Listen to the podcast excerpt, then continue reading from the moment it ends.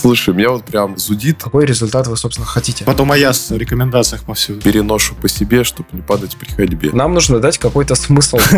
Мы внесли какие-то улучшения, чтобы улучшить улучшение. Всегда хотел быть частью этого мира разработчиков, но, к сожалению, стал маркетологом. Там само по себе ничего не заработает. И это какое-то такое небольшое удовлетворение. iOS-разработчик. Что такое доступность, зачем она нужна, почему это важно. Кратенько так. Но, скорее всего, вы вообще ничего не поймете. Нажимая на кнопочки. Всем привет, это подкаст «Нажимая на кнопочки». Меня зовут Сергей, Меня зовут Дмитрий. и это третий сезон вашего любимого подкаста. И стоит напомнить, о чем мы тут вообще говорим. Подкаст «Нажимая на кнопочки» — это подкаст от действующего креативного агентства. Все, о чем мы говорим в подкасте о рекламе, это актуальные вещи, явления, которые мы применяем и с которыми мы сталкиваемся в нашей работе. А еще мы зовем классных гостей. Дима, представь нашего сегодняшнего гостя. А сегодня у нас действительно крупный гость, и наш новый третий сезон мы решили начать на высокой ноте.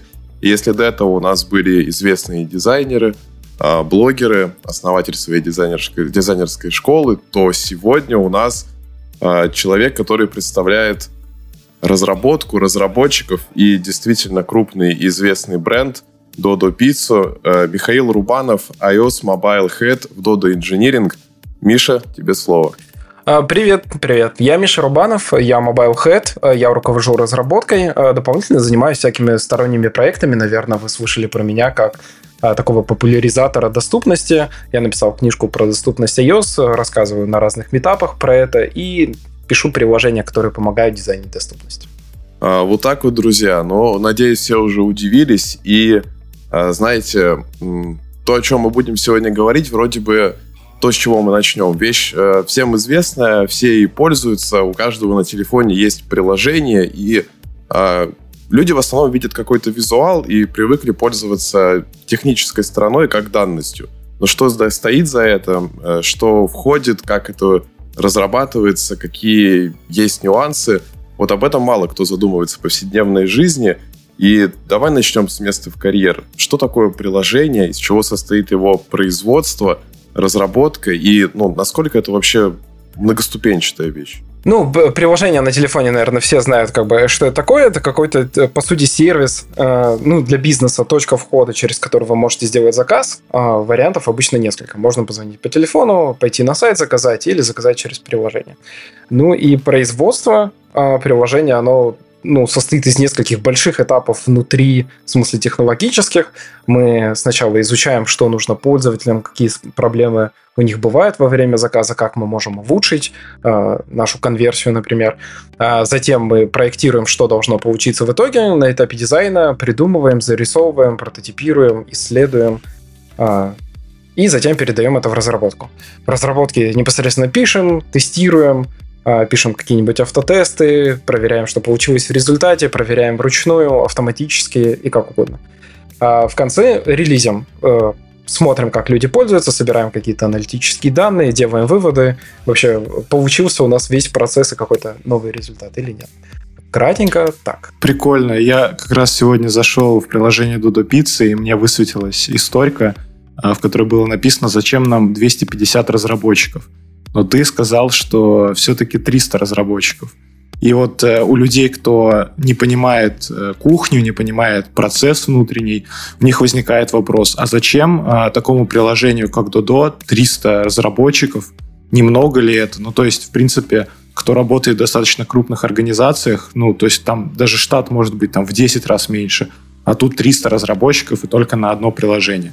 Вот э, расскажи, почему, как и зачем. Мне кажется, важно разделить на три части вот ну, общее количество разработчиков, потому что не все занимаются непосредственно, непосредственно приложением, это всего лишь один из способов того, как можно сделать заказ. А, Приложение пишут, по сути, 7 команд мобильной разработки, которые есть у нас, а, и в каждой команде около 7 человек. Это разработчики на iOS, на Android, тестировщик, дизайнер, аналитик, продукт, а, ну и еще кто-нибудь, может быть, по, по потребности. И, по сути, каждая из этих семи команд занимается каким-то одним направлением. А, например, в прошлом году мы довольно понятно делились на, на то, что одна команда занимается, например, опытом а, людей на доставке, другая тем, как люди заказывают через приложение в ресторане, а, третья отвечала за то, чтобы открывались новые страны. Четвертая занималась непосредственно еще одной страной в Дубае у нас открывалась первая точка, и много чего нужно было сделать там. И вот так каждая команда специализируется в каком-то направлении, и по сути получается, что непосредственно разработчиков, которые пишут вот внутри одной команды, именно приложение. Это вот один iOS-разработчик, один Android-разработчик. Все остальные ребята, которые поддерживают как бы весь процесс, э, помогают, по сути, всей, всей разработке случиться. А остальные команды, ну вот если взять там 7 команд по 7 человек, это примерно 50 человек вот занимается непосредственно мобильной разработкой, а все остальные занимаются другими частями, которые у нас есть в DDIS. Это а, весь менеджмент, который есть у нас в пиццерии. Это какая-то часть автоматизации со стороны курьеров, потому что у них есть отдельное приложение. Есть несколько команд, которые занимаются дополнительными проектами рядом, мы их называем стартапами. Это кофейня Drinkit и э, бизнес шаурмой Донор 42. А при этом появляется там еще один стартап Менюса. И вот все-все-все команды, как бы, если разложить э, вот в таком составе, то получится у нас примерно ну, возьмем там около 30-40 направлений, в которых бизнес может как-то развиваться, и эти направления самые разные. То есть в итоге все это приложение не пишется огромным вот этим количеством человек, а это скорее по-другому нужно поставить, что 300 человек занимаются тем, что у нас есть бизнес на 15 стран, которые развиваются в разных направлениях и которые успевают ну, везде что-то поделать для того, чтобы это продолжалось дальше. А, да, ты вот как раз упомянул про Дубай. И уже сказал про 15 стран, а какие вообще еще в дальнейшем планы? Ну, мы знаем, что Додо представлено много где, а просто когда говоришь о пиццерии, когда говоришь о Додо, ну, у тебя, естественно, ассоциации о том, что у тебя здесь рядом, о курьере, который тебе приносит пиццу. А какие вообще дальнейшие планы на развитие? Отличается ли где-то в странах, возможно, исходя там из культурного кода, из там э, опыта пользования в странах приложения. А, вот расскажи про это, интересно было бы послушать. А, что важно, что мы бизнес-франшизы, то есть мы как бы создаем франшизу, бизнес-модель, бренд, а, вот всю инфраструктуру, которая нужна, а потом запускаем эти как бы продаем франшизу, запускаем бизнес в разных странах таким образом. И одна из наших целей это вот как бы открыться в большом количестве новых стран. А, и, наверное, самая важная цель, которая у нас есть прямо сейчас, это создать а, еще одну успешную, такую подтвержденную бизнес-модель в какой-то, а, скажем так, необычной стране. Потому что если в России мы прям пиццерия номер один а, по результатам исследований, то есть мы прям популярный бренд, а, имеем очень широкое покрытие, то в других странах ситуация не такая. Где-то мы представлены очень сильно, где-то поменьше, а, где-то только открылась, может быть, первая пиццерия в одной стране. Но мы бы хотели собрать еще один вот как бы ближайшие несколько лет потратить на то, чтобы мы создали еще один пример того, как мы стали брендом номер один в какой-то прям стране или в очень крупном городе, ну, может быть, там столице какого-нибудь города. Ну и ближайшая цель, которая у нас есть, это Дубай. А, Дубай необычен, а, с одной стороны, в плане своей культуры, с другой он подходит к нам как а, такие бизнес-задачи, которые нам нужно решить. Например, нужно выяснить, как нам предоставить успешную модель относительно агрегаторов. Потому что все люди заказывают приложения, заказывают еду через приложение агрегаторов, а, а мы хотим, чтобы все это было у нас, а, чтобы люди ставили отдельно наше приложение, делали заказ в нем, а, ну и строить вот модель именно относительно этого. И в Дубае нам нужно понять, как нам проложить вот этот, этот путь от того, что у нас вообще не было в стране, до того, что мы стали очень большим крупным брендом, который ну, значим, который привлекает, который э, первое, что приходит на ум людям, когда у них спрашивают про доставку. Вот это наш э, супер большой челлендж. Угу. Слушай, да, по поводу агрегаторов, ну вот, э, в принципе, мы все, в нашей стране, конечно, это попозже произошло, но вот там в Штатах, например, есть какой-нибудь Uber Eats, и люди, в принципе, привыкли заказывать еду оттуда, там есть достаточно большой выбор. Какие вот ну и по сути здесь кажется, что э, такие компании, как Дудо, несколько в проигрышном заведомо положении. И какие есть, может быть, ходы, ключи, чтобы э, привлечь внимание людей, привлечь этот поток конкретно в ваше приложение? А, я бы разбил его на две части. А, первое, что нам нужно дать какой-то смысл а, людям вообще ставить наше приложение, потому что ну, этот вопрос, которым люди задаются, зачем мне его устанавливать, что в нем может быть такого интересного, удобного, привлекательного, чего-то, чего нет в агрегаторах. Второе, наверное, оно должно быть достаточно э, не бесячим в каком-то техническом смысле, то есть не занимать много места, э, не присылать постоянные уведомления и прочее. Но вот э, со второй стороны у нас более-менее хорошо, э, технически, а с первой нам нужно э, придумывать какие-то смыслы. И кажется, у нас довольно хорошая позиция с этой стороны. То есть э, в чем как бы преимущество, э, ну или потребность обычного бизнеса как бы быть представленным в агрегаторах? Что чаще всего это какие-то рестораны, которые не имеют собственной доставки, они просто делают еду, а потом э, в какой-то момент они решают расширить свою клиентскую базу, подключаются к агрегаторам и принимают заказы через них. То есть приходит внешний курьер, забирает, увозит. И вот тут, э, как бы, с одной стороны, преимущество, потому что вроде бы самой самому ресторану не нужно особо тратиться на то, чтобы у них появилась доставка. А с другой и минус, потому что сам ресторан на доставку вообще не факт, что готов ну, как бы производить, поставлять. Сама еда может, а, она меняется со временем после приготовления. И не все это подходит. А наша же и бизнес-модель, и как бы сам смысл вообще вот пиццы в том виде, как мы его производим, это продукт, который на доставку ездит, и мы в нем контролируем вот всю цепочку от э, того, как бы, какие ингредиенты мы выбираем, как мы их производим, как они к нам поставляются, и э, проходя через то, э, что человек ощущает, когда делает заказ, как мы у него собираем обратную связь, какие данные получаем, э, как проводим там платеж, и заканчивая тем, как бы, что мы передали курьеру, что он говорит э, человеку, как мы потом спрашиваем о том, как понравился ему заказ, работаем с какими-то сомнениями, которые появляются в итоге. И вот это все у нас есть, и это а, как бы часть нашей бизнес-модели, в которую мы вкладывались, которую мы строили, в которой мы хорошо умеем себя показывать. И это как будто бы ключевое преимущество относительно агрегаторов, что вот мы контролируем а, все, наш бизнес это вот вся доставка, которая есть. А, ну, в обычном ресторане это не так.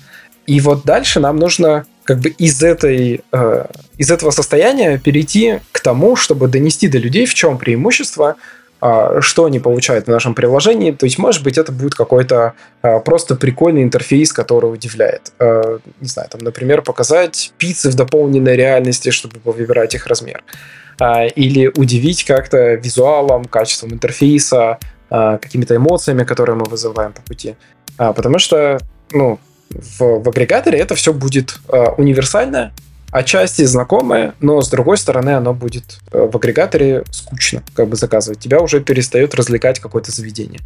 А вот э, какую-то немножко частичку офлайнового опыта, э, того, что вы приходите в разные заведения, там разная атмосфера, разное как бы качество, сервис и прочее, вот это хочется э, перенести, наверное, в онлайн и подарить э, такой крафтовости, уникальности, э, прикольного опыта, которого нет э, и не может быть, наверное, в агрегаторе. Вот наша задача это поискать. Насчет э, прикольного опыта я расскажу небольшую предысторию для слушателей. В общем, мы искали первого гостя на третий сезон, и, в общем, у нас с Димой возникла такая большая дилемма, потому что у нас в голове есть целые циклы, которые мы хотим прорабатывать, и для этого нам нужны прям специфические гости. И тут просто в один обычный, по-моему, это был выходной день, я захожу в X, и мне в рекомендованных выпадаешь ты, Миша, э, в котором ты выложил видео с анимацией в приложении Dodo и искал человека, кто ее может реализовать. И я зашел в, в ответ и увидел, что там один человек даже что-то сверстал, тебе скинул, и ты даже э, хотел там как-то ему офер дать. Ну, в общем, мне это показалось довольно интересным. Потом я перешел в телеграм-канал. Ну, в общем, так и получилось, что я ознакомился с тобой, с твоей деятельностью, и мне, меня это очень заинтересовало. И, в общем, это первичное, на самом деле, ознакомление для меня было интересным. И вот э, что касается интересных, необычных подходов, э, в том самом видео была продемонстрирована интересная анимация а, перелистывания пиццы – и, как бы, наверное, там, не знаю, может быть, для кого-то это секрет, для кого-то нет. Сейчас Дудо делает редизайн, и, соответственно, этот, я так понимаю, элемент будет интегрирован в часть там, нового интерфейса. А также я там, после того, как мы согласовали вопросы, и ты написал про редизайн, я зашел в приложение Dodo и обнаружил, что там появилась классная заставка – а с Taptic Engine, который очень прикольно отрабатывает по руке. Меня это вдохновило, очень понравилось. И вот очень классно, что мы сможем сейчас это обсудить. А вопрос такой, а, в принципе, как вы подходите к редизайну, что нас ждет и в целом, чем вы будете удивлять? А, могу рассказать, на каком этапе мы прямо сейчас находимся. Мы прошли уже несколько таких стадий. Первая была, наверное, скорее обсуждение осознание того, где мы прямо сейчас, то есть что нам не нравится, что бы мы хотели поменять, каким сущностям прийти в итоге. Наверное, самый яркий пример этого был что у нас сейчас есть такой конструктор комбо, то есть вы можете выбрать комбо, внутри него есть какие-то продукты, которые можно поменять, и вот в тот, в тот момент, когда вы меняете, там появляются какие-то э, новые всякие фичи, типа можно поменять не просто на пиццу того же размера, а на какую-нибудь другую, или там нужно э, менять состав ее внутри и прочее. И вот мы поняли, что нам все это вообще не нужно. То есть как бы типа конструктора кома какого-то быть не должно, потому что вот у нас есть меню, и э, то, как оно собирается в комбо, как мы даем выгоду, э, или типа как мы меняем состав этого комбо, это должно быть такой стать мета-историей вообще над меню. То есть у вас это просто должно быть автоматически в корзине, или мы должны делать какие-то подборки э, товаров. То есть вот э, в таком как бы большом ключе мы переосмысляем, когда какие-то фичи нужно целиком выкинуть, э, сделать их по-другому, сильно упростить. В общем, это был первый этап. То есть, когда мы подвели какие-то итоги и примерно представили, что нам нужно потом. Затем был этап довольно, наверное, долгий. А, ну, он занял месяца три. Это создание, по сути, концепта, то есть визуализация тех идей, которые мы обсудили на первом этапе. А, что мы хотим прийти, как это будет подкрепляться визуалом, в какие, а, наверное, как назовем это интерфейсные рифмы, мы какие-то хотим пойти, то есть вокруг чего будет создаваться все следующее, для того, чтобы это можно было показать. А, и многие люди, которые не готовы обсуждать дизайн просто на словах, они бы могли как-то заземлиться, посмотреть, а, поверить в концепцию или вопросы какие-то задать. И вот а, мы начали редизайн, наверное, в апреле, можно сказать, там было начало какого-то проекта, когда на уровне всей компании мы сказали, что будем редизайнить. И вот в сентябре мы 12 числа видели уже э, концепт, который вот э, публично могли как-то посмотреть, ну, как бы на уровне всей компании. А параллельно с тем, что у нас есть концепт, э, прорабатывался концепт, то есть у нас появился арт-директор, который этим занимался, он погружался в компанию и прорабатывал одновременно, э, мы сделали набор таких быстрых побед, которые ведут к тому, что наше приложение должно начать меняться, которые так, э, задачи, которые так или иначе будут пересекаться с э, редизайном. Например, мы добавили темную тему, вот мы поменяли splash и добавили к нему анимацию с haptic ом. Э, ну, и там добавили еще несколько фич, которые вот как бы комплексно могут влиять на дизайн, или их по-любому было надо делать и так, и так, как бы и в старом редизайне, и в новом. И вот сейчас у нас э, третий этап, наверное, большой, когда мы начинаем прорабатывать самые смелые идеи, которые у нас есть. Э, собственно, почему в X, который Twitter, и, и было бурное обсуждение, людям показали довольно настоящий интерфейс, потому что он уже был запрограммирован, в котором есть и проблемы интерактивные, и которые как бы как раз хочется порешать, э, поспрашивать у людей, у кандидатов, которых я ищу, как бы как бы они это решали, какие они проблемы видят, а, могут ли они решить это кодом, или нужно вообще пойти к арт-директору и рассказать, почему он не прав, почему это не будет работать. Но люди очень сильно зацепились за то, что они увидели, э, ну и там прям начался такой хороший шит-шторм Потому что не надо так делать приложение, вы не умеете. Э, верните, пожалуйста, старых разработчиков. Но реальность такая, что в основном-то все разработчики те же, которые делали и предыдущее приложение. А просто мы стали немножко больше про, э, про визуал, про акценты. Вот, поэтому я не думаю, что за приложение стоит волноваться. Ну, в общем, третий этап — это мы прорабатываем концепты. Естественно, мы начали с самых смелых, начали потихонечку, то есть вот мы собрали меню за пару недель, а сейчас проведем какие-то исследования, посмотрим, сами понажимаем, полистаем, э, пособираем обратную связь а, и подумаем, что делать дальше. Ну и там есть несколько направлений, в которых мы хотим поэкспериментировать. Это, например, как э, продукты в 3D показывать, сможем ли мы сделать 3D-пиццу и как направление целое, да, раскрутить во что-то, в какой-то особенный визуал. Мы будем много экспериментировать с карточкой продукта, Э, собственно, как бы то, как мы показываем пиццы, как люди их э, настраивают, потому что это, кажется, важная часть по э, вот такие по выбору того, что вы хотите, по настройке того, как это вам должно подходить.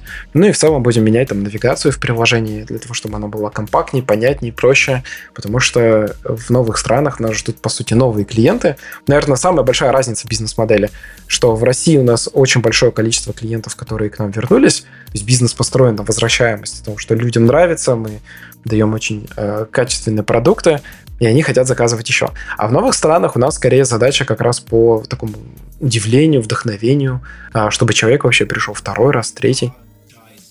Вот, будем делать что-то интересное. Вот, э, текущий этап такой. Э, на четвертом ну, нам уже нужно будет брать какие-то эти концепты. Э, скорее всего, концептов будет несколько. Я представляю, что мы там меню, например, должны попробовать 2-3 раза как-то э, самые разные запрограммировать, посмотреть, что нам нравится, а что нет. А выбрать из них какой-то один, ну и на четвертом этапе мы уже пойдем в реализацию. Поэтому, может быть, а, весной следующего года или в начале лета можно будет уже увидеть какое-нибудь а, новое меню или там какой-то редизайн, который вот сильно влияет на приложение. А, возможно, по пути у нас еще будет такой рестайлинг, потому что мы не можем просто взять какой-то супер новый, а, очень красивый а, экран и вставить его в старое приложение, которое абсолютно к этому не готово.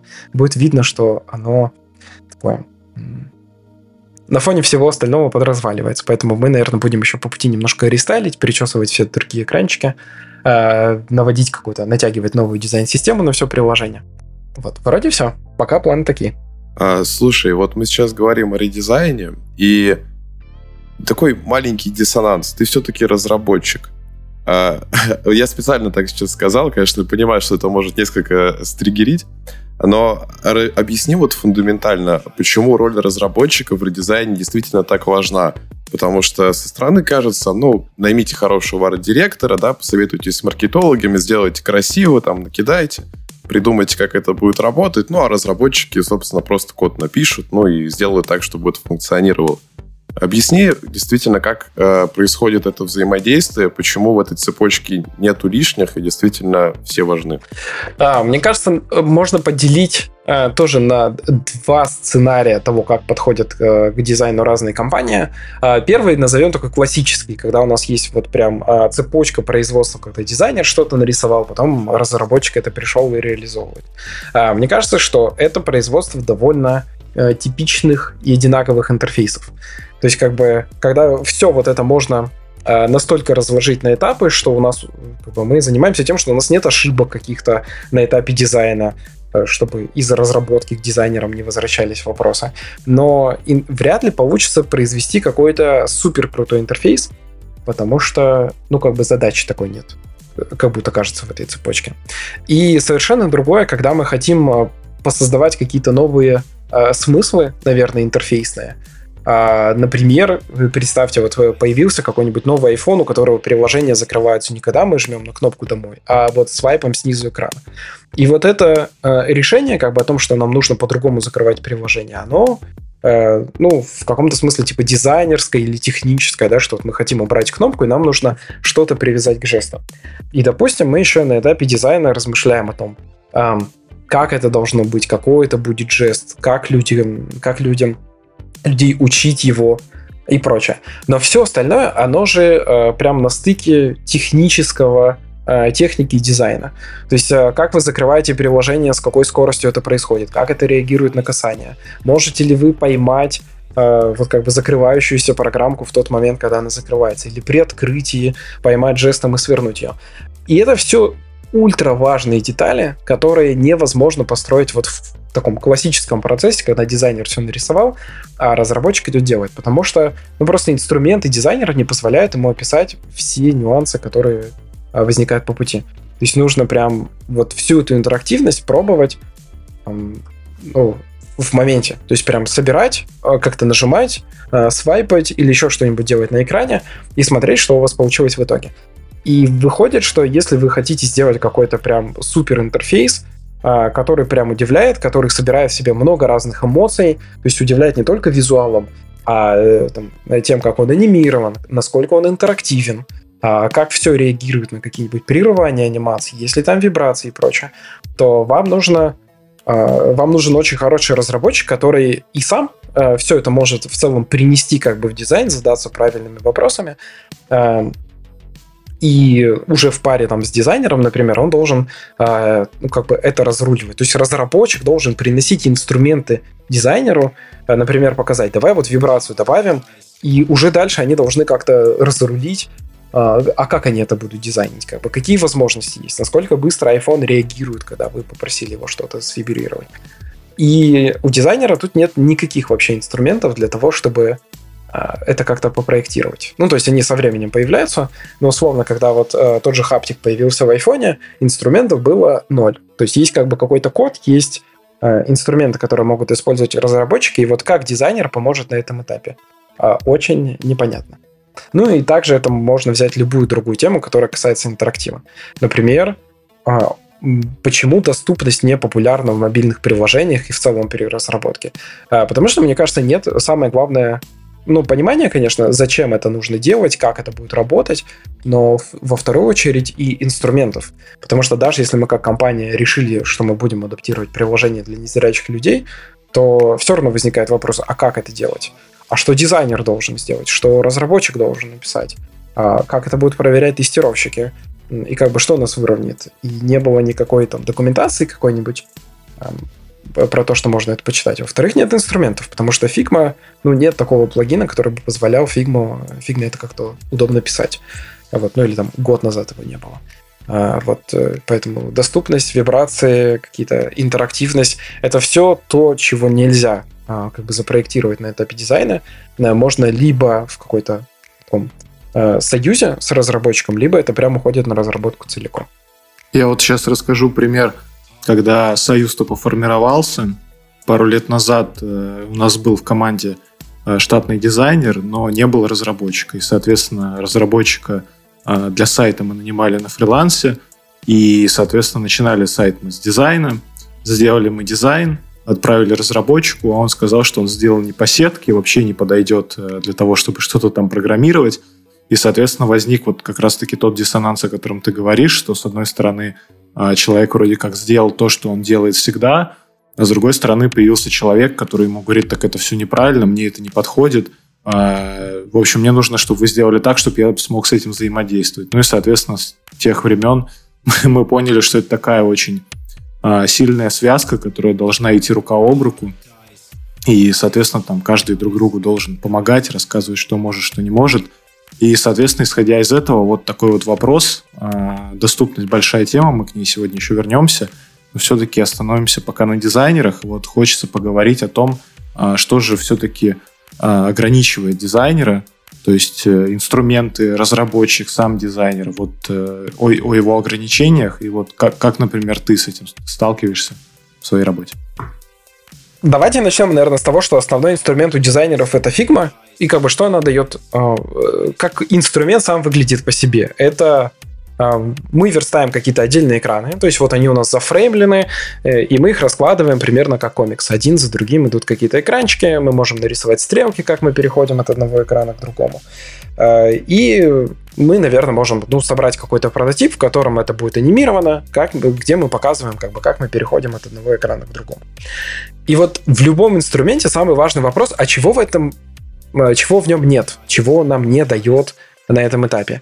И это нужно всеми силами компенсировать, потому что мы создадим а, какой-то очень плохой продукт, если не будем это учитывать. И, например, а, Figma не показывает, какие задержки есть между этими экранами если дизайнер об этом как-то не позаботился и не нарисовал какой-нибудь бейджик. Я, по-моему, ни в одном макете, вообще ни в какой компании не видел, чтобы рисовали а, время ожидания, которое есть. А разница-то очень большая. Какие-то экраны у нас могут показаться моментально. То есть, например, в нашем приложении, когда вы его запускаете первый раз, он показывает сразу список стран и городов, потому что это в приложении уже зашито. Мы хотим тут давать моментальный какой-то опыт. А вот если человек, например, запускает, ну, выбирает город и ему открывается меню, то оно приходит в течение, ну, примерно одной секунды. И это уже, ну, как бы нужно как-то планировать, потому что э, это в хорошем варианте он там придет от э, половины э, секунды до одной, но может же все быть намного дольше, и как бы как мы это будем обрабатывать? Вот э, кухня на районе, например, когда-то грузилась очень долго, но у нее и экранчик выглядел он как бы прям держал внимание, они там шутки какие-то закидывали, прогноз погоды показывали и прочее. То есть они человека развлекали. И вот это супер важный момент, потому что как бы, когда дизайнер просто нарисует выбор, э, переход из выбора города в меню, ну, как бы задумается о том, что там должно быть, а, или нет. А, или, например, какой-нибудь сценарий оплаты. Потому что оплата идет вообще через внешний сервис, через Acquire, банк, там как-то списываются деньги, должен прийти ответ о том, что деньги успешно списались. И там, по нашим данным этот процесс занимает в среднем 6 секунд. И 6 секунд это вообще не одна минута и не моментальный запуск. То есть человек уже за это время может успеть а, отвлечься, а, ему кто-то может в Телеграм, например, написать, он может перейти по пушу и вернуться обратно. У него могут появиться какие-то сомнения, потому что, может быть, у него а, пришла смс о том, что списали деньги, а может быть, нет.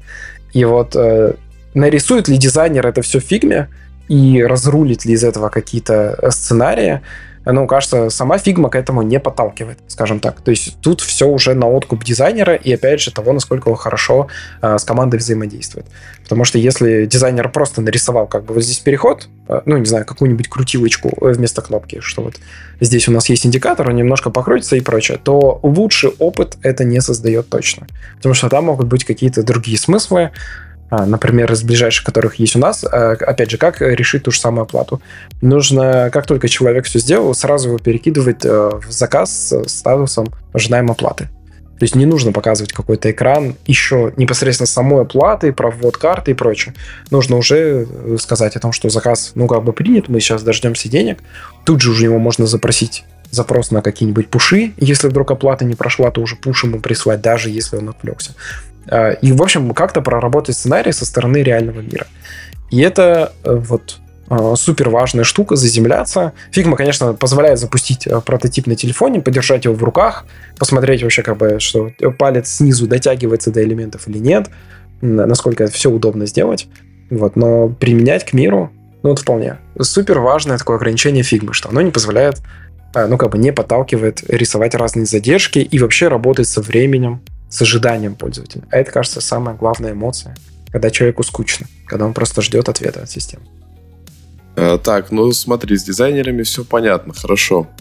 Фигма ясно. А в чем проблема разработчиков? Помимо вот этой бесконечной войны с технологиями, то, что бац, и выходит э, iPhone X, которого теперь нету кнопки, а теперь нужно управлять свайпами, или выдумали Taptic Engine, или еще что-то новое. Просто вот так вот выглядит, как будто все время приходит что-то новое, разработчику с этим надо справляться. А есть у него еще какие-то барьеры а, помимо этого? И вот в чем может быть э, могут быть такие камни преткновения? А, мне кажется, главная задача разработчика, когда ему приходит макет, это не сделать его один в один. И довольно слишком долго индустрия обсуждала Perfect верстку, которой вообще не бывает.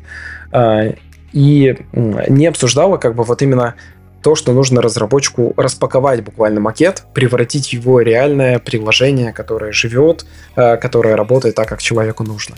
А давайте, наверное, проще всего на примере. У меня есть такой супер классический.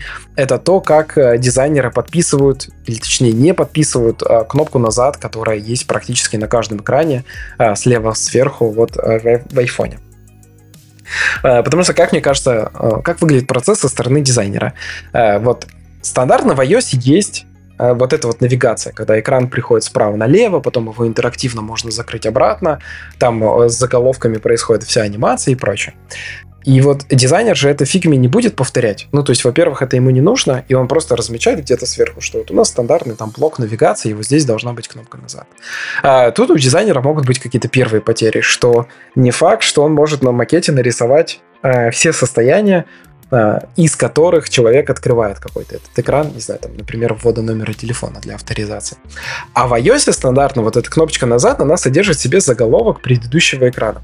То есть у человека сохраняется хороший контекст. Есть заголовок нового экрана, кнопка назад, которая говорит, какой экран старый. И человек во всем этом ну, как бы ориентируется. А дизайнер это не повторяет. Он просто рисует, что как бы вот здесь есть кнопочка назад, подписывает ее назад, потом имея в виду, что сделайте все так, как есть в iOS по уму. Э, разберитесь с этим. И дальше вот макет уходит в разработчика. Он смотрит, написано назад он идет и подписывает назад. Или, может быть, разработчик ответственный, и он знает, что да, там должно быть вот как раз э, название предыдущего экрана, то есть у него есть все равно дизайн знания о том, какой результат у нас должен получиться в итоге. И, допустим, разработчик идет к менеджеру или к продукту с тем, что он такой, я вижу здесь какое-то противоречие с тем, как работает система и как дизайнер сделан. А дальше все зависит тоже уже от культуры компании, потому что Кто-то из таких руководителей может сказать, делай как дизайнер нарисовал. Он все знает, вот делай как он. Может быть, сам разработчик решает, что ему нужно абсолютно повторить макет относительно того, как нарисовано. А вот э, ну, самый хороший разработчик пойдет прям до дизайнера, спросит, что он имел в виду, что нужно прям вот э, в тупую подписать назад или вообще убрать надпись. Или он прям в этот момент расскажет дизайнеру о том, что э, ну, как бы он чего-то не учел, что он, может быть, чего-то не знал. Дизайнеры тоже все разных уровней э, бывают. И это абсолютно нормально не знать какое-то поведение, э, какое оно прямо сейчас в iOS и в Android. А, ну и как бы в итоге решить, э, как нужно подписывать эти кнопочки. И кажется, в огромном количестве проектов вот этого процесса просто не происходит. Потому что в итоге а, просто позапускайте приложение, посмотрите, что происходит с кнопками назад. Они все либо не подписаны, осталась просто какая-то стрелочка, потому что дизайнер на волне а, как бы упрощений простоты интерфейса, чтобы все было почище. Он заменяет это все на просто стрелочку, например, но в результате у людей теряется контекст, уменьшается просто область кнопки, куда можно тапнуть, а, или еще что-нибудь там происходит, а, в интерфейс от этого становится хуже. На самом деле никто не может сформулировать в этот момент, почему он стал хуже, потому что, ну, вроде бы какие-то объективные свои цели каждый выполнил. То есть э, дизайнер нарисовал так, как ему кажется, почище, продукт довел это до того, что разработчики сделали то, что есть в дизайне, а, а разработчики, ну, типа, как сказали, так и сделали. Вот, но в итоге суммарный результат какой-то получился, ну, так себе. И на самом деле у каких-то людей он может вызывать трудности, то есть кто-то может потеряться в навигации или не понять, как это работает, а, или еще что-нибудь. Но, к сожалению, а, там, разрешающей способности аналитики не хватит для того, чтобы до этих случаев достучаться. И вот в итоге там, весь интерфейс деградирует. Надеюсь, понятный был пример. Да, было понятно. И пока ты рассказывал, у меня были открыты заметки. Я вот обратил внимание как раз-таки на заголовок, э, ну вот назад и заметки. Я такой, да, классно, что для, для обычных людей это, знаешь, это какая-то повседневная история, а для разработчиков и дизайнеров это элемент работы, и вот впечатляет, как абсолютно одинаковые вещи могут быть разными для разных людей из разных профессий. Мы поехали дальше. А, вообще очень большая тема доступность, про которую ты написал книгу, и, к сожалению, мы с Димой дилетанты, а, об этом ничего сказать не можем, надо прочитать твою книгу, поэтому хотим как бы от эксперта об этом послушать. Я вот за себя скажу, что а, вообще тема, мне кажется, не то что правильная, она просто супер, и а, я на самом деле очень впечатлен, что большие корпорации, в принципе, компании обращают внимание на то, что интерфейс должен быть подстроен под людей с ограниченными возможностями. Я смотрел подкаст Яндекса, в котором э, раска- приходили люди, занимающиеся там, раз- ну, разработкой, в том числе и там, интеграцией всех этих историй с доступностью, рассказывали, как это работает. И Apple постоянно делает большие усилия, вкладывает большие усилия, чтобы их интерфейс был адаптирован под людей с доступностью. И летом мы в подкасте говорили про Vision Pro, который также ну, имеет вот эти функционал доступности, о чем мы тоже как бы подчеркивали, что это очень круто. И вот э, давай сначала поговорим, в принципе, что такое доступность, зачем она нужна, почему это важно, а потом уже поговорим про доступность э, в приложении Dodo. А как я смотрю на всю доступность? Э, меня, э, как разработчика, очень э, зацепила та мысль, что я не, на самом деле, типа, не знаю, как люди пользуются телефоном. Я всегда думал, что я прямо уверен, я хорошо разбираюсь, э, я могу даже увидеть какие-то проблемы, которые, опять же, возвращаясь к предыдущей теме, не видны, э, пока рисуешь фигме, а только когда запустишь на телефоне, прям поймешь, как ты держишь телефон в руке, и станет понятно, что там до какой-нибудь кнопки дотягиваться неудобно. Вот. Но э, несколько лет назад оказалось, что я слабо представляю на самом деле все э, множество э, вариантов того, как люди могут пользоваться телефонами, какое вообще управление дают телефоны. И я пошел интересоваться этой темой. А вариантов на самом деле огромное количество. И вот э, если зайти с конца, то в целом история такая, что телефон э, содержит в себе огромное количество всяких возможностей для того, чтобы он мог адаптироваться под пожелания человека. Э, самые разные вот бывают э, какие-то настройки чисто визуальные. Например, отключить лишние анимации. Или убрать прозрачность какую-нибудь в интерфейсе. Или шрифты сделать пожирнее. Размер чуть-чуть поменять. Э, если вы настраивали iPhone самого на как бы, с момента покупки, то у него там есть несколько вопросов как раз про доступность. Хотите ли вы сделать интерфейс покрупнее как-нибудь? И э, эта вся история кажется довольно естественной, потому что все мы там, с возрастом как бы начинаем хуже видеть, у нас появляется какой-то запрос. Может быть, вообще здорово было бы, если бы не нужно было мне в каких-то сценариях э, читать интерфейс самому, а телефон мог бы за меня это озвучить. То есть, например, я там на пробежке с AirPods, и мне пришло какое-то уведомление, я вот не хочу доставать телефон, я хочу, чтобы э, вся техника подстроилась под меня, под мою ситуацию, и он меня, например, там зачитал. Ну, и вот в широком смысле доступность, как именно кастомизация приложений телефона под человека, под то, как он у себя это оказал, э, как человек это пожелал. Это очень широкая тема, которая захватывает огромное количество пользователей. То есть по нашей оценке половина пользователей хотели бы включают какую-то настройку, одну из там э, двух десятков, которые мы измеряем, и они бы хотели, чтобы телефон под них подстраивался. Ну, самое простое – это вообще темная тема. То есть это вот Э, если я ночью, э, там, не знаю, смотрю какой-нибудь YouTube или читаю, листаю тот же Twitter, например, то я бы хотел, чтобы он мне не бил ярким светом в глаза. И телефон умеет подстраиваться, супер, это нужно поддержать. Но есть люди, которым это нужно вообще все время. Например, есть люди, которые тяжело переносят светочувствительность, то есть им прям, ну, глаза так работают, что им яркий свет мешает очень сильно. И они бы хотели, чтобы интерфейс всегда был темный. И это желание настолько большое, что оно не касается, как бы, что вот разработчики сделали темную тему. Несколько лет назад был тренд, да, когда это появлялось во всех приложениях. А сама настройка просто по инверсии всех цветов, то есть просто сделать весь интерфейс вообще черным, наоборот, относительно того, что он есть, она появилась в iOS ну, десяток лет вообще назад. Ну, то есть, если людям нужно было сделать, чтобы телефон не был светлым, то они всегда это могли сделать. И можно было немножечко в приложениях адаптировать. То есть, например, то есть о, э, весь интерфейс приложения становился такой негативом, как, как на фотографиях, да? когда все цвета перевернуты. И вот разработчики могли сказать, что вот это, например, на фотографии пиццы, э, пожалуйста, не переворачивайте ее цвета, потому что она нормальна, как бы она вот должна выглядеть так, как она выглядит. И вот это уже такой следующий этап адаптации того, что мы знаем, как люди воспринимают, как люди управляют телефоном. Ну и там много чего достаточно простого нужно сделать в интерфейсах для того, чтобы это все работало.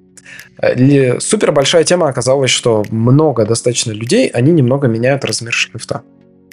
То есть 20% людей а, его меняют. Это пятая часть всех пользователей. То есть вроде бы уже не та настройка, которую можно просто игнорировать. И, к сожалению, опять же, оказалось, что очень много приложений просто сломаны с этой стороны. И э, возвращаясь вот к процессу как бы того, того, как работает производство приложений, что дизайнеры выбрали какой-нибудь шрифт, зафиксировали его, разработчики тоже просто из фигмы там переписали какие-то цифры к себе в макет, и оказалось, что в итоге макет статический особо ничем не отличается тем, что мы бы поверх какого-нибудь э, картинки разметили бы области для нажатий, как это в фигме происходит, и а, анимировали его. А на самом деле приложение умеет динамически подстраиваться под размер шрифта. То есть э, это должна быть настройка, которая влияет на приложение. А размер шрифта можно увеличить очень сильно. То есть начиная с того, что текст стал в два раза больше, можно, например, менять вообще всю верстку. И пример Э, в нашем приложении есть, что у нас там э, есть рисунок пиццы и рядышком описание ее текстовое. И вот если человек выбрал супер большой размер шрифта, то это нужно поменять. Э, размер картинки должен стать во всю ширину экрана, а текст должен уже оказаться под картинкой. И эту адаптивность можно легко восстанавливать в приложении. Тут уже нужно сделать, конечно, больше всякой работы, то есть нужно вообще всю верстку планировать так, что ну, текст может увеличиться в три раза. И вот это как-то все адаптировать. И это супер важная часть. Большое количество людей меняет, а большой процент мы указываем, кто-то уменьшает, процентов 10 хотят шрифт поменьше, 10% э, хотят побольше, супер огромные размеры выбирают меньше 1%, но все равно аудитория есть. И это как бы вот э, новый слой доступности, который мы узнали. Ну и последний, третий, наверное, это самый редкий, э, самый сложный, когда управление прям меняется целиком. Например, э, что делать, если человек не видит вообще, как управлять телефоном, который э, не имеет практически физических кнопок, э, а все оказалось довольно просто. Что телефон умеет сгенерировать речь поверх какого-то текстового описания которое мы ему предоставим, и он просто расскажет человеку о том, что происходит на экране. Затем человек буквально разными свайпами, примерно как по тачпаду MacBook, может навестись на нужный элемент, там, э, повзаимодействовать с ним как-то, слайдер, в слайдере значение поменять или на кнопку нажать, и ему э, скринридер прочитает следующее состояние экрана, которое есть. И для того, чтобы это все заработало, то есть любое приложение графическое стало абсолютно доступным для незрячих, на самом деле нужно сделать не так уж много. Нужно как бы э, ко всей верстке добавить вот текстовое описание, которое, э, которое будут использовать разные технологии доступности. И это очень простой процесс, потому что ну, как очень простой. Ладно, я, наверное, переборщил. В общем, э, он не такой сложный, как может показаться. Э, потому что очень много информации текстовой уже в интерфейсе есть. И нужно скорее как бы правильно семантически рассказать скринридеру, что откуда читать, э, какой текст каким, то есть, не знаю, название товара нужно читать вместе с названием цены, потому что это как бы один смысл какой-то имеет, а не две отдельных надписи. И окажется, что незрячие люди могут воспользоваться приложением. Есть еще пара технологий. Это управление голосом. То есть iPhone в другую сторону может работать. Если для скринридера он брал текст и озвучивал, то для управления голосом он может распознавать, что человек сказал, понимать, про какой элемент он сказал, и как-то с ним взаимодействовать. То есть человек смотрит, что происходит на экране, говорит, нажми кнопку там э, «Купить», и она нажимается подходит для тех людей, которые не могут касаться экрана, потому что у них повреждены руки, они парализованы или еще как-нибудь, но вот они могут говорить. То есть это управление не как в Siri, а прям поверх приложения можно запустить вот такой режим э, голосового управления. Э, ну и третья штука про э, управление телефоном с помощью каких-то внешних устройств. Проще всего, наверное, представить это через Стивена Хокинга, известного ученого, у которого буквально работала одна мышца на щеке. Посмотрите фильм про него, он потрясающий. И вот э, он мог напрягать одну мышцу на щеке. Вот к этой мышце можно было подключить датчик, превратить буквально в напряжение мышцы в нолик или единичку, как бы отдавать сигналы какие-то компьютеру. Если э, на телефоне включить режим, который называется Switch Control, то есть, по сути, такое управление с помощью внешних устройств, то вот с помощью какой-то штуки можно отдавать телефону вообще всей команды. Э, это работает примерно как на игровых приставках. То есть на экране появится такой фокус, который как бы можно переводить на разные элементы, или автоматически он будет между ними переключаться. И в какой-то один момент человек напрягает мышцу, э, кнопка, которая сейчас находится в фокусе, нажимается, ну и вот таким образом мы отдаем сигнал команды. Вот. Э, кратенько, наверное, вот про всю доступность, какая она есть, что бывает внутри. А дальше уже можно будет во что-нибудь закопаться. Но самый главный инсайт во всей этой теме о том, что способов управления много разных. Если в целом про них думать, как бы знать, поизучать, какие они бывают, то это на самом деле влияет и на графический интерфейс, потому что можно понять какие-то, увидеть проблемы, а, потому что как бы ваше разрешение того, как вы смотрите на разные задачки, оно увеличивается. А, ну и э, очень большое покрытие со стороны вот как раз всей доступности. То есть половина пользователей хотели бы как-то, чтобы их приложение адаптировалось а, под их нужды. Вот для нас наверное, самый главный инсайт. А, да, я пока слушал, вспоминал какие-то примеры для себя, когда э, я читал или находил э, доступность ну, в таких вещах, о которых я не мог задуматься. А, ты сказал про пробежку, и когда ты находишься в наушниках, я вспомнил про такой плеер, iPod Shuffle был. У него не было экранчика, и там только кнопочки. Вот я с ним ходил на пробежки э, летом, и, соответственно, там была просто кнопка, ты ее зажимаешь, и он тебе озвучивает трек. Но вот удобно. Я каждый раз думал, если бы у него был экран, мне бы, наверное, так хотелось его взять, и когда-нибудь бы я споткнулся на этой пробежке. А, поэтому вот это вот самое озвучивание тогда, я думаю, что много раз меня от этого спасло, ну и в целом просто позволяло сконцентрироваться на этом. А второе, я где-то год назад читал статью интересную. А связана она была с просмотром футбольных матчей. А, ну, как оказывается, дальтонизмом страдают э, намного большее количество людей, чем мы думаем. И есть цвета, которые, в принципе, некоторые, некоторые люди не различают. А, такая комбинация цветов. И в некоторых футбольных матчах, когда у команд э, эти цвета как раз-таки совпадали. Для обычного человека они абсолютно разные, но у человека просто превращается, что на поле как бы не 11 игроков одной команды, а 11 другой, а 22 все просто бегают по полю и становится смотреть абсолютно невозможно. А вот, и в западных трансляциях, э, по-моему, даже было в английской премьер-лиге об этом побеспокоились и как раз-таки внедрили такой параметр, что человек может э, при его включении смотреть, э, смотреть футбольный матч с комфортом. Вот. И еще мне стало интересно, ну, понятно, что мы вообще в быту об этом не задумываемся, насколько большое количество таких людей и насколько много э, ситуаций, при которых тебе может э, в жизни там понадобиться доступность даже со временем. И потеря зрения, и потеря, возможно, возможности э, в руках держать телефон. А как это, может быть, у вас тестируется, все, что реализуется в Доду, и вот, например, незрячий человек – Э, просит ли незрячего человека это попробовать на себе вот какую-то определенную группу людей, чтобы они ну, принимали в этом участие? Есть у вас такая практика? А, давай расскажу, как э, в целом подходим к тестированию. А, как бы, э, какие у меня есть представления. А, что нужно сделать как бы со стороны тестирования, если вы впервые задумались о доступности? А, самое главное, э, с чем как бы мы сталкиваемся в процессе, скорее, обучения как бы, всех разработчиков, которые у нас участвуют, это прям понимание того, а какой результат вы, собственно, хотите от интерфейса. Потому что если мы просто вот сейчас узнали, да, что незрячие могут пользоваться телефоном.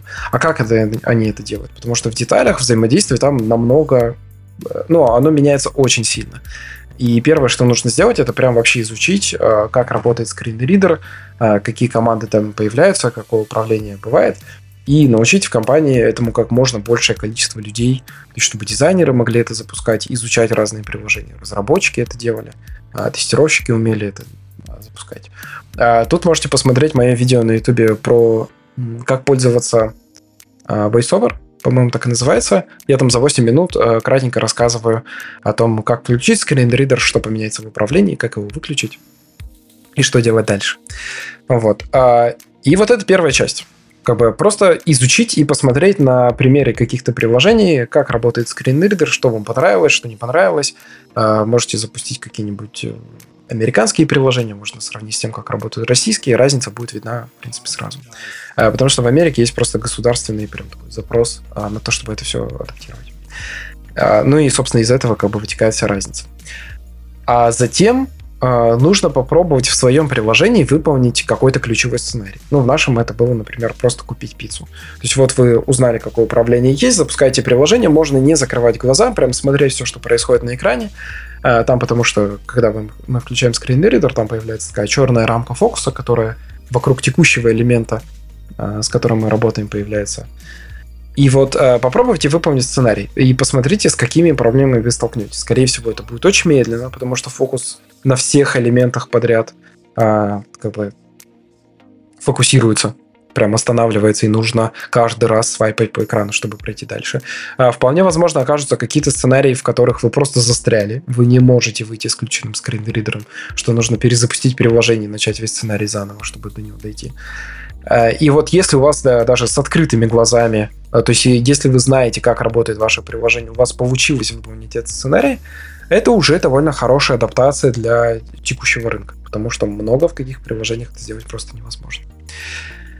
Вот. Э, ну и затем, э, ну как бы вряд ли э, много кто сможет себе позволить найти содержать, ну, как бы, типа, иметь в штате незрячего тестировщика и постоянно, как бы, давать ему какую-то работу.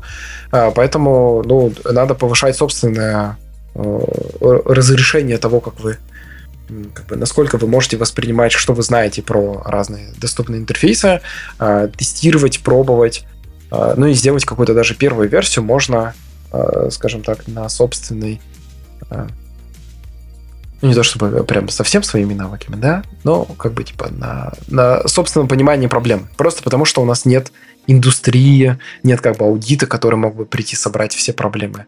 Легко объяснить, особенно если вы маленькая компания. Вот. И выпустить. В общем, какую-то первую версию, пусть даже э, какую-то кривую, косую, но в которой сам разработчик может пройти весь сценарий и сделать в итоге заказ. Это будет очень сильное движение вперед. Но потом самое важное слушать, быть открытым к миру, э, как бы к обратной связи, эм, типа сделать форму обратной связи доступной обязательно, потому что если что-то не работает очень сильно, то вполне возможно вам об этом напишут. ну, попросят починить, расскажут, что не так. Можно в этот момент найти какого-нибудь а, незрячего пользователя. Это в целом не так сложно, стоит только захотеть. То есть есть и группы, в которых ну, как бы группы по интересам, в которых люди собираются, и у них можно спросить, интересно были, ли было кому-нибудь потестировать. А в целом, наверное, в каждом городе есть библиотека для а, незрячих людей, и там точно будет какой-нибудь э, э, кто-нибудь молодой, кто постоянно пользуется телефонами и при этом как бы вот может вам рассказать о том, как пользоваться этими интерфейсами. Ну и тут уже прям потестировать относительно реальных людей а, обратной связи, которую они вам дадут, потому что, ну, просто так дать им приложение и собрать все проблемы, ну, можно, но, скорее всего, вы вообще ничего не поймете. То есть нужно сначала погрузиться, что-то прям поделать, потому что первые проблемы вполне осязаемые самостоятельно. Угу. Какой-то такой, наверное, размытый ответ, но в целом Э, pipeline такой, типа, научитесь скринридеру, попробуйте в своем приложении сами, с открытыми глазами, закончить основной сценарий, почините проблемы именно критические, которые мешают его выполнять. Э, но потом уже уточняйте поведение через тестирование с настоящими людьми, э, через, не знаю, опять же, там, собственную насмотренность какую-то. Да, да, все правильно. Мне кажется, что и не у всех бюджет позволит, условно говоря, правильно ты говоришь, содержать и если ты можешь это сделать самостоятельно, просто главное захотеть, ну, в общем, так, наверное, во всем. Ушли мы от доступности разработки, и хочется завершить такой, как у нас есть небольшая такая практика в подкасте. Мы иногда открываем местный филиал Бизнес FM, и вот сейчас э, как раз-таки в рамках этого вопроса э, и хочется задать э, относительно, вот мы говорили, маленького бизнеса, локальных пиццерий. А вот как раз-таки давай про это поговорим. А почему локальным доставкам э, тоже нужно приложение? Или не нужно? О, а, наверное, они прям должны ответить себе на главный вопрос, зачем вам нужно приложение. Потому что реальная картина мира такая, что от того, что вы напишете приложение и выложите его куда-нибудь в App Store и Google Play, там само по себе ничего не заработает. То есть, если 15 лет назад можно было сделать, э, там, не знаю, когда айфоны появлялись, какую-нибудь игру, она просто появлялась в App Store, она взлетала в чарт, потому что больше вообще ничего а, не было интересного, то сейчас эта модель абсолютно не работает. А, миллионы приложений вот лежат в сторе, и если вам как бы вы понимаете, что вам делать с вот новым каналом каким-то продаж, который вы хотите, то вообще всю разработку стоит начинать. Наверное, есть точно намного больше более простых путей. Опять же, через агрегаторы, может быть, можно лучше в мобильную версию сайта вложиться э, или еще как-нибудь попробовать. А, потому что разработка это очень дорого. Вот я рассказывал, что у нас есть одна команда, а, одна наша команда состоит из семи человек. Если вы даже хотите собрать одну команду, которая будет делать приложение с нуля, то, во-первых, эта команда будет ну, там нужно большее количество, скорее всего, даже backend разработчиков. То есть э, это все равно нужен десяток примерно человек, которые будут а, делать приложение и всю инфраструктуру, которая для него нужна. И даже первую версию, а, вот там, возьмем какую-нибудь минимальную зарплату просто для всех специалистов, а, которые могут вот сделать готовый продукт, там, даже если представить на 100 тысяч рублей, то у вас расходы миллион а, в месяц постоянные будут. И приложение нормально вам сделают, ну, за полгода, наверное, какую-то версию. То есть, получается, это у нас 6 миллионов рублей расходов вообще э, каких-то невозможных. Скорее всего, они сразу превратятся в 12. У нас на работе есть шутка, что если бы 10 лет назад мы понимали, насколько, насколько дорого э, будет стоить нам идти, то мы, может быть, еще 10 раз подумали, нужно нам в это идти или нет. Потому что, по-моему, мы сейчас тратим... Не буду в цифрах, но там что-то очень много в месяц. А, недавно, не так давно, как бы несколько лет назад это была общая выручка сети, а сейчас мы только на IT тратим как бы такие огромные деньги. Вот это будет супер-супер дорого. Вообще не факт, что это топьется, потому что просто у локальной э, пиццерии может не быть такого количества заказов, которые бы э, дополнительно можно было сгенерировать через приложение, которое бы это делало. Но самое важное, что приложение, наверное, в нем должен быть не только э, способ, как бы, как зарабатывать деньги что это какой-то вот канал продаж, через который к вам будут приходить люди. А что-то еще, что вы от него хотите? То есть вы хотите показать, насколько ваш бизнес открыт, или собирать обратную связь от людей э, и по их оценкам как бы мониторить, что происходит с вашим бизнесом. В общем, э, должен быть какой-то очень большой смысл, который за этим скрывается. Не только приток денег, потому что, скорее всего, первое время это будут а, сплошные расходы. Вообще очень большие. И это будет очень быстро расти, э, требовать внимания, эм, постоянно что-то меняется. Это вообще не работает, как напишу приложение один раз, оно будет работать несколько лет. То есть каждый год э, выходит новая версия iOS, в которой может что-то сломаться, э, не работать, это нужно поддерживать. Ну и там аппетит вообще лютый просыпается, когда уже начинаешь разрабатывать, потому что хочется это, это, это и это. Когда я приходил в Додо Пиццу, у меня очень многие знакомые не понимали, зачем туда идти. То есть они были прям с формулировкой о том, что э, приложение же уже написано, что ты будешь там делать, вот оно работает. А, но я с тех пор как бы провел в компании уже 5,5 лет, и еще, кажется, на 5,5 лет там есть что делать, просто расписанных каких-то даже задач. А вот. Очень, очень долго, а, очень дорого, и нужен какой-то очень большой смысл, который вы хотите за всем этим. А, и кажется, это настолько большая стоимость будет у всего, что в итоге будут, ну, либо какие-то очень крупные игроки, ну, то есть вот мы пишем приложение, потому что у нас а, огромное, там, тысяча пиццерий скоро будет, несколько стран, и вот нам это нужно поддерживать в таком масштабе. Агрегаторы будут в это вкладываться, поддерживать, э, как бы забирать на себя всю дорогую часть инфраструктуры, э, потому что за счет эффекта масштаба как бы количество точек, которые они обслуживают, э, рабочих мест, которые они это дают, это имеет смысл. А если у вас там, не знаю, 5-10 ресторанов в одном городе, э, то очень вряд ли вы сможете решить все, все те расходы, которые скрываются за разработкой, э, вот, созданием приложения, получением какого-то канала прибыли. Вообще не факт, что это все работает. В общем, мне кажется, можно ответить на этот вопрос известная цитата из известного фильма «Бери ношу по себе, чтобы не падать при ходьбе». Поэтому, наверное, далеко не всем это нужно. И это правильно. А, и слушай, меня вот прямо это зудит, и человеку из Додо хочется задать вопрос. А какие вообще плюсы быть локальной пиццерией и бизнесом без IT? Мы вот с таким сталкиваемся, видим, и ну, люди иногда, может быть, действительно не понимают, зачем Зачем им все эти новые технологии, как бы пицца и так нормально продается? Вот как ты думаешь? А, наверное, главный плюс а, можно быть а, очень локальным типа локальным брендом, представленным там, где-нибудь в одном месте. Давайте тоже на примере. Очень много кофеин везде вообще открыто. Там на, на каждом углу можно найти, а какая-нибудь одна кофейня стоит. И вот а, когда вы планируете какой-нибудь э, там первый бизнес, может быть, очень важно понять, кто вот та аудитория, а, которую вы будете обслуживать. И, скорее всего, для вашего бизнеса она конечная. То есть э, ставите, например, кофейню около университета, и вот у вас есть несколько тысяч людей, которые в нем учатся, и они все должны... Э, типа, у вас есть понятная цель. Все должны про нее узнать. А, вы можете сделать какие-то промо-акции, как-то договориться, прям, не знаю, зайти а, в соседний офис и просто чуть ли не лично со всеми перезнакомиться а, и таким образом привлекать людей. А когда вы большой бизнес, ну так это уже не получится делать, инструменты должны быть совершенно другие. Но вот за счет этой локальности вы можете строить э, супер какие-то доверительные отношения, и кажется, это во многих странах очень есть, когда какого-нибудь, не знаю, владельца местной э, там, мясной лавки, знает весь район, все с ним разговаривают, он спрашивает э, там у всех как дела и прочее. Это вот а, тот как бы какой-то коннект, который можно создать с людьми, а, через который можно заходить, и это главная задача, которую нужно выполнить.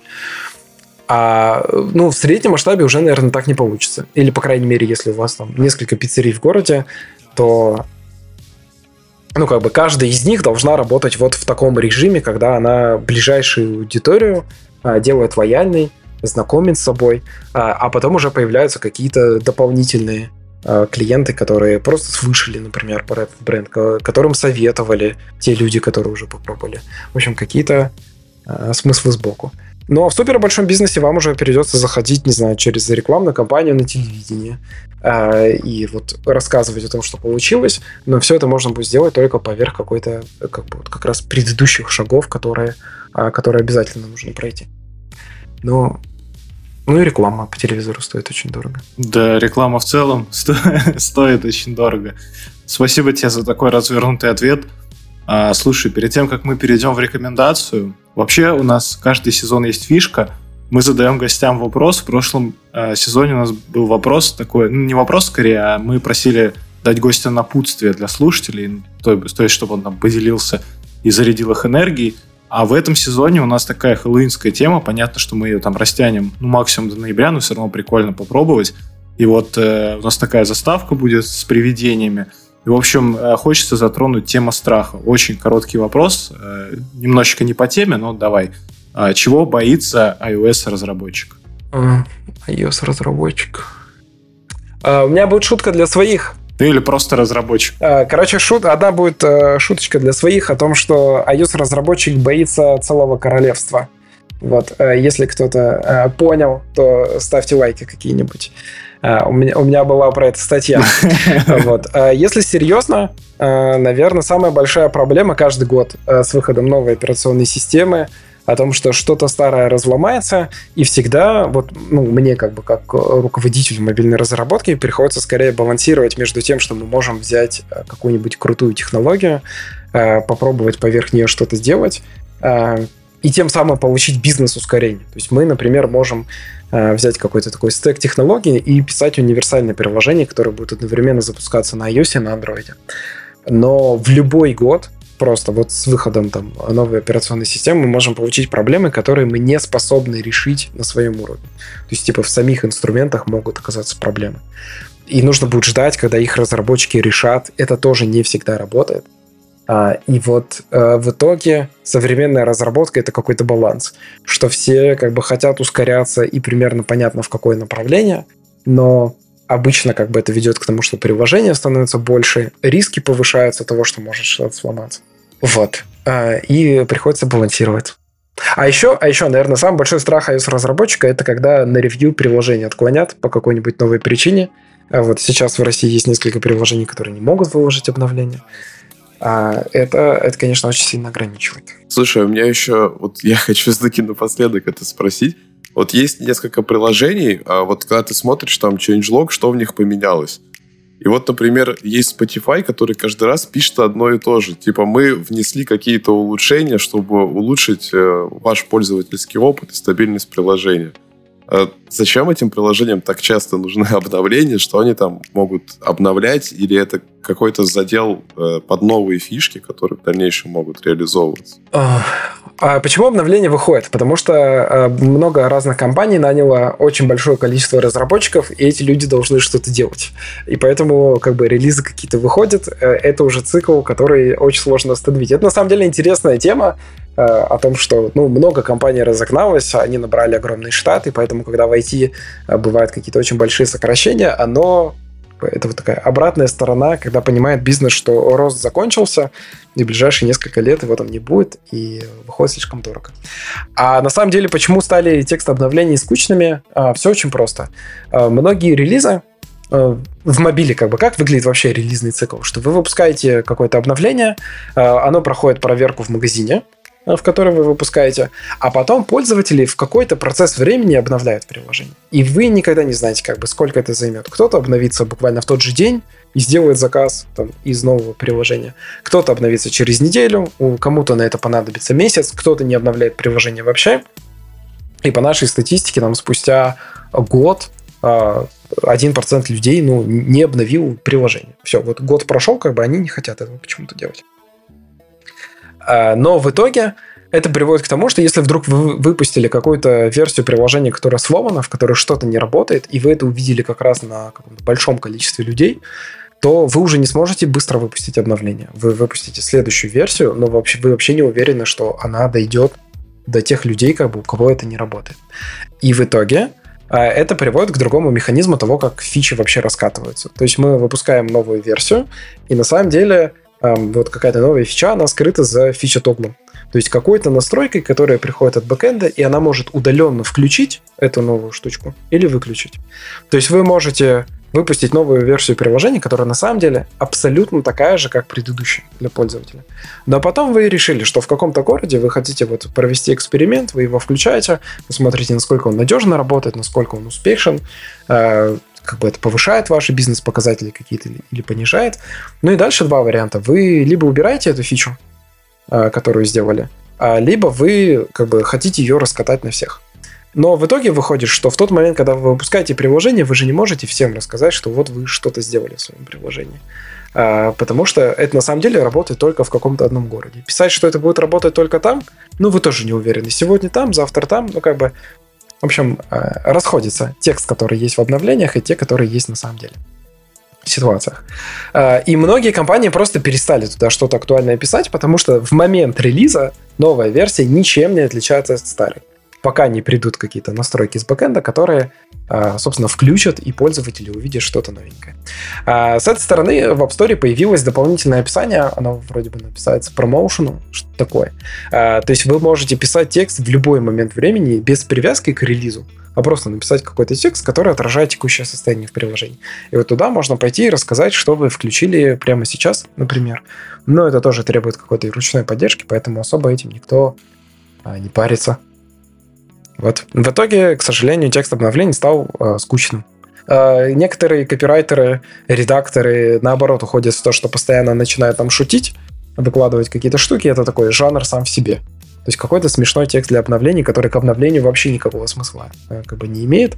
В Реноме Apple даже за это отклоняет версии приложения. Они говорят, пишите что-нибудь адекватное.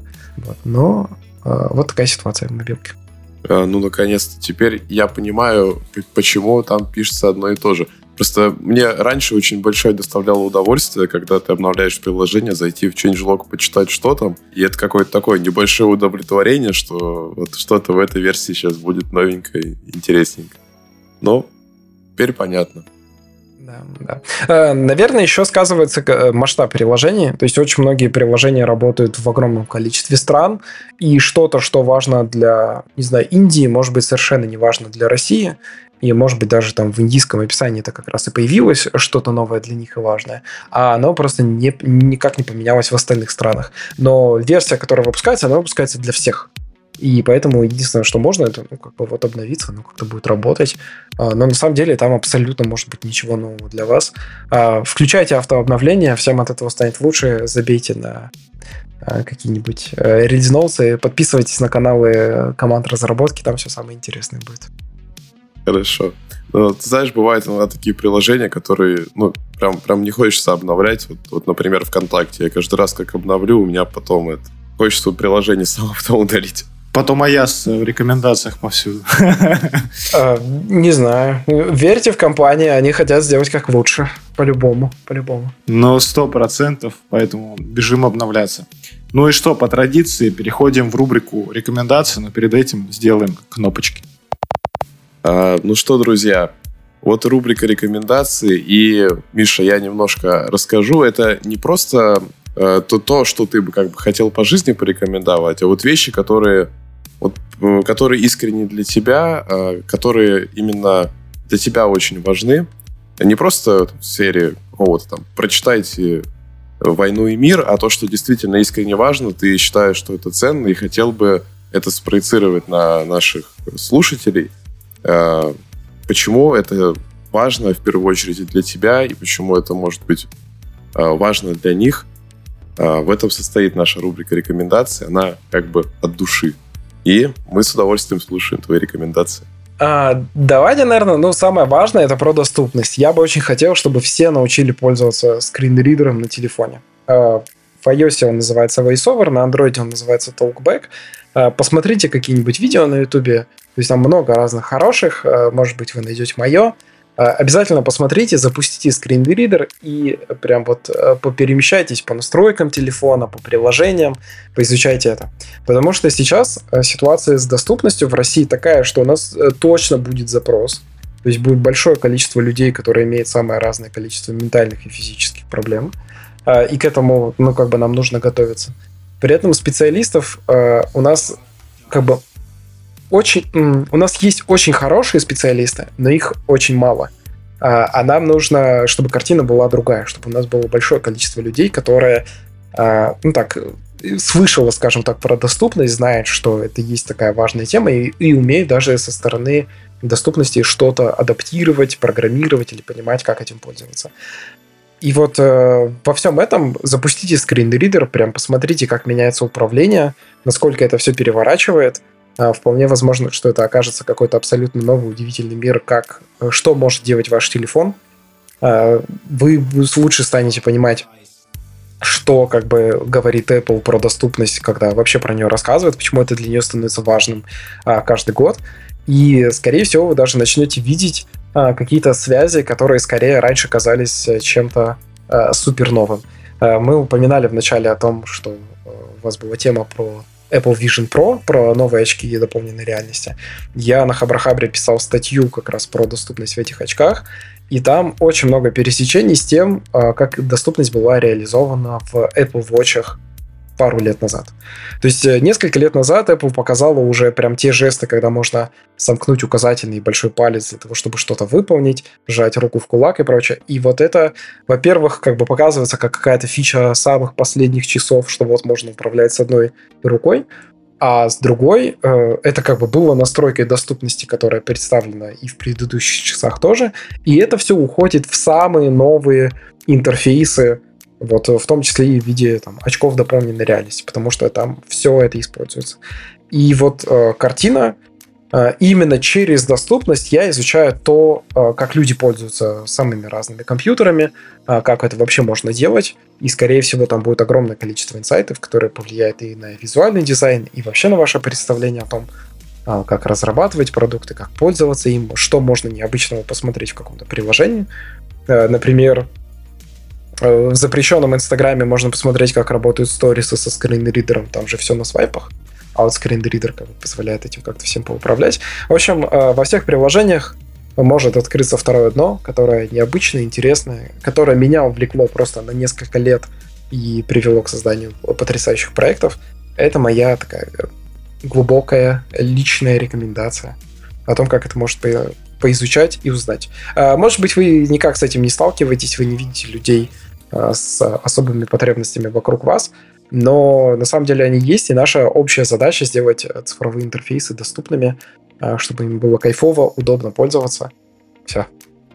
А, да, ну, ты очень, э, как сказать, очень аккуратно и точно сказал про то, что для Российской Федерации это будет, в принципе, это уже очень актуальная тема. Она будет все сильнее чувствоваться в ближайшем будущем, в очень ближайшем. Я надеюсь, что к этому будет привлечено внимание, и специалисты будут, э, будут над этим активно работать, потому что ну, это будет очень ощутимо. Э, слушай, спасибо тебе огромное. Мне понравилось, что мы сегодня говорили достаточно доступно. И говорили не только про разработку, но и про вещи, которые на самом деле есть в каждом из нас. А вещи, которые касаются большого круга пользователей, где-то говорили о простом, где-то чуть о более сложном, а, но комплексность диалога, наверное, показывает, насколько а, у нас сегодня был качественный собеседник, гость, и насколько это будет интересный выпуск. Миша, спасибо. Я тебе хочу сказать в конце, что ты герой, потому что ты делаешь интерфейсы доступными и делай их доступными дальше, меняй приложение к лучшему.